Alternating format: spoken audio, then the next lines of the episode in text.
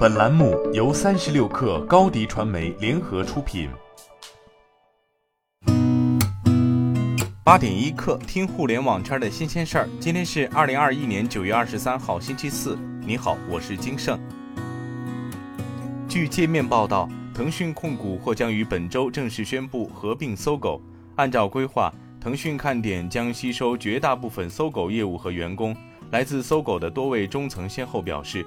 双方官宣合并之后，搜狗大部分业务及产品将被关停，不再以独立品牌方式运营，而是整合进腾讯看点。双方对接工作已经进行数月。灯塔数据显示，截至九月二十一号十八时，中秋档电影票房收入为四点六亿元，而过去三年中秋档的票房收入分别为五点三一亿元、八点零四亿元和七点四五亿元。有电影行业数据分析师表示。这个成绩在预期之内，甚至还略高于预期。从节前定档开始，我们就预判票房不及往年，这延续今年下半年以来市场的低迷表现。主要原因还是片荒。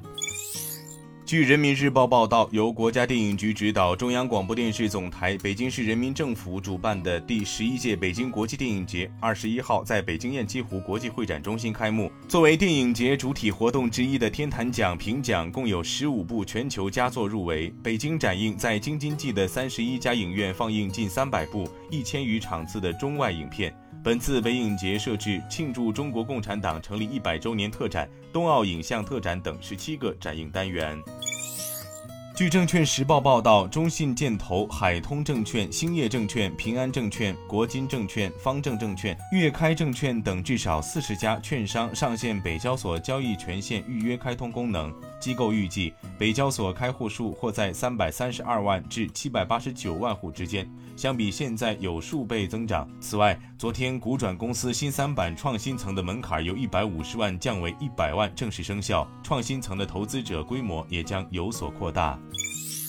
三十六氪获悉，一维锂能发布公告称，公司与恩捷股份指定的出资人上海恩捷荆门高新区管委会就公司与上海恩捷在荆门高新区共同设立合资公司，并由合资公司投资建设高性能锂电池隔膜项目事宜签署合同书，投资项目总投资约五十二亿元，建设十六条锂电池隔膜生产线。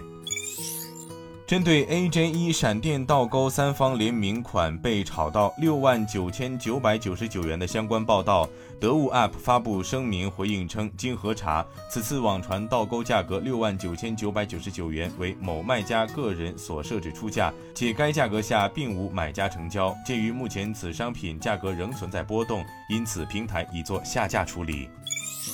据报道，苹果公司正在研发帮助诊断抑郁症和认知能力下降的技术。该项目处于非常早期阶段，可能毫无结果。不过，苹果公司 C.O.O 杰夫·威廉姆斯对此持乐观态度。他认为，苹果在解决抑郁症、焦虑症及其他脑部疾病方面具有潜力。今天咱们就先聊到这儿，我是金盛八点一刻，咱们明天见。